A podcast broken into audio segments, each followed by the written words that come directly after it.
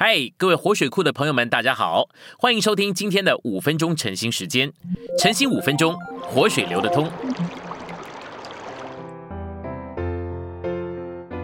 第十周，周五。今天有两处的经节，《路德记》三章一节，路德的婆婆拿阿米对他说：“女儿啊，我不当为你找个安身之处，使你享福吗？”第二处是林后的十一章二节。我以神的妒忌妒忌你们，因为我曾把你们许配一个丈夫，要将一个贞洁的童女献给基督。细细选读的部分，在路德记的第三章显示了路德寻找他的安息。我们需要享受基督到了得着安息的地步。如果想要得着安息的话，我们必然需要一个家。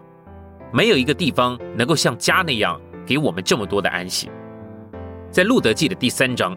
拿俄米提议，甚至推动为路德要得着一个家，而路德所采取的步骤是符合我们属灵的经历的。借着相信主耶稣，我们就与他有生机的连结。如今他乃是在我们的里面，我们也在他里面，有了这个亲密生机的连结，我们就必须开始追求基督，以得着、具有、经历并享受他。这由路德使用他的权利。得着并具有美地的出产所预表，路德来到美地以后，就有权利享受那地的出产。照样，我们相信基督以后，也有权利享受他做我们的美地。然而，当我们拾取麦穗以后，我们还需要一个家，使我们可以得着定居的安息。这样的安息只能够借着婚姻而得。拿俄米要找一条路为路德建立一个家。路德如果要得着一个家做他的安息。就需要丈夫。拿俄米知道，作为路德丈夫合适的人，乃是预表基督的布阿斯。你与主同在的时候，曾经说过：“主，你是我的丈夫吗？”虽然你得救并爱主，你也不会得着一个家做你的安息，直到你嫁给主耶稣，以他为你的丈夫。在现今的世代，有许多的偶像，就如同娱乐、购物和运动。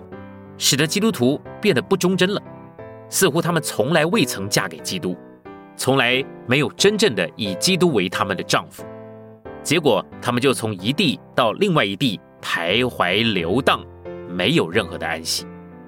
找着我们丈夫的地方是在我们的家里，也就是在教会里，在教会里面，基督是丈夫。仅仅得着一个丈夫并不够，我们还必须得着那个家。我们如果得着基督，享受基督，并且经历基督，却没有得着召会，就仍然是无家可归的。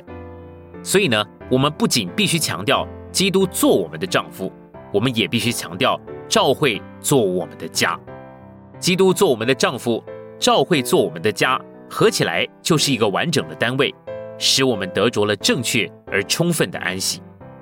拿俄米清楚的知道，路德需要嫁给波阿斯，如此。就需要拿阿米这个人来做中间人，来推动路德和波阿斯结婚。今天我的负担就跟拿阿米是一样的，我在为你们寻找安息之所，而你们得着安息唯一的路，乃是接受基督做你们的丈夫。因此，我在这里做个中间人，我来推动你们嫁给基督。你不仅需要在他的田间拾取麦穗，你还需要以他为你的丈夫。所以，我的负担呢？